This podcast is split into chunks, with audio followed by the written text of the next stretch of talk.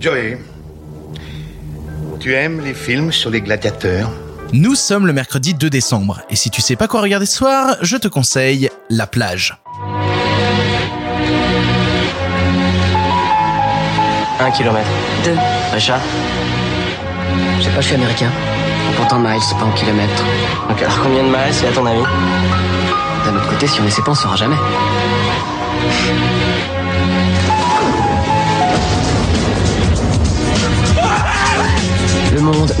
Immense parc de loisirs. L'aventure s'achète sur catalogue. Programmé, Le moindre danger a été systématiquement évacué. C'est mercredi, mercredi c'est le jour où je te parle de films, des charges d'adrénaline, des choses qui vont un peu te booster pour te tenir le reste de la semaine, et j'avais envie de revenir sur un film un peu trop oublié de la filmographie de Danny Boyle, à savoir La plage. Danny Boyle, on connaît très très bien ce réalisateur parce qu'il a réalisé pas mal de choses à, la sortie des années 90 qui ont marqué toute une génération, comme notamment 28 jours plus tard, ou encore euh, Trainspotting. Et plus récemment, il a tenté des choses dont, dont les gens n'ont pas assez parlé, mais dont on reparlera, j'en suis sûr, comme notamment le film Steve Jobs, que je trouve absolument incroyable. Mais en 2000, il signe un film qui s'appelle La plage, qui a été un petit peu oublié à mon goût, j'en suis un peu triste, et, et je suis très heureux qu'on puisse revenir là-dessus. Le film raconte l'histoire de Richard, un jeune américain qui vient de partir en Thaïlande parce qu'il a envie de découvrir un petit peu les circuits touristiques et de s'amuser là-bas. Le truc, c'est que bah il s'ennuie un petit peu à l'intérieur des circuits touristiques jusqu'à ce qu'il fasse la connaissance d'un type complètement arraché dans, dans la chambre d'hôtel à côté de la sienne, qui lui parle d'une île paradisiaque où vivrait une communauté absolument folle et il devrait vraiment aller y jeter un coup d'œil. Richard, donc joué par DiCaprio, accompagné par deux Français joués par Virginie Ledoyen et Guillaume Canet,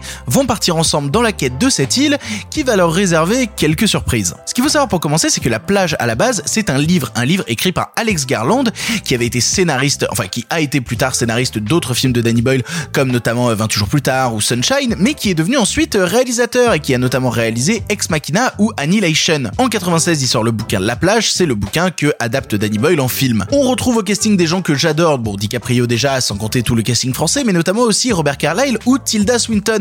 Et on n'a jamais assez de Tilda Swinton dans nos vies, je pense que toujours une dose de plus de Tilda Swinton, ça fait du bien. Ce qui est intéressant en fait avec la plage, c'est que même si ça commence sur un rythme lent, tout s'accélère soudainement, tout prend une autre dimension.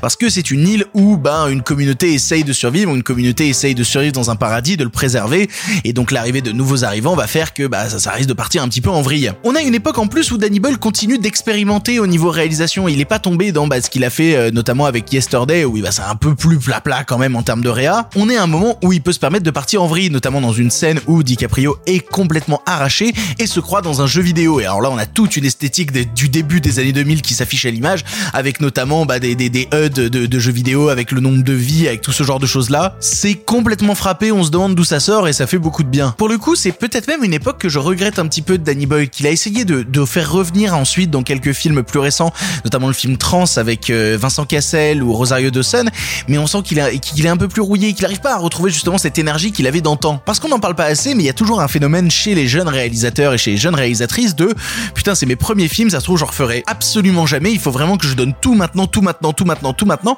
Et la plage c'est ça, on est encore dans un entre-deux où Danny Boyle commence à se poser, commence à prendre le temps et en même temps où il est encore frappé de l'excitation d'antan. On retrouve cette excitation qu'il y avait dans la scène d'intro de, de Trainspotting avec cette course effrénée, avec ce monologue en fond. C'est ça la plage en fait, c'est un moment où il est dans une phase décisive de sa carrière entre devenir un cinéma plus mature, plus posé et encore garder cette énergie de chien fou peut-être imparfaite mais complètement euh, exaltante. Et hélas à l'époque, le film n'a pas tant plu, c'est-à-dire que malgré qu'il ait, marché au box-office faisant euh, quand même en France plus de 2 millions d'entrées, bah, pas grand monde se- s'en rappelle. Et quand on cite la filmographie de Danny c'est rarement la plage qui revient sur le devant de l'affiche. Du coup, si jamais je peux te donner l'occasion de te dire, eh, ce serait cool de revoir la plage, ce serait quand même particulièrement chambé parce que tu l'as raté à l'époque, c'est un Danny Boyle à ne pas manquer avec un DiCaprio au sommet, avec du casting français et Tilda Swinton.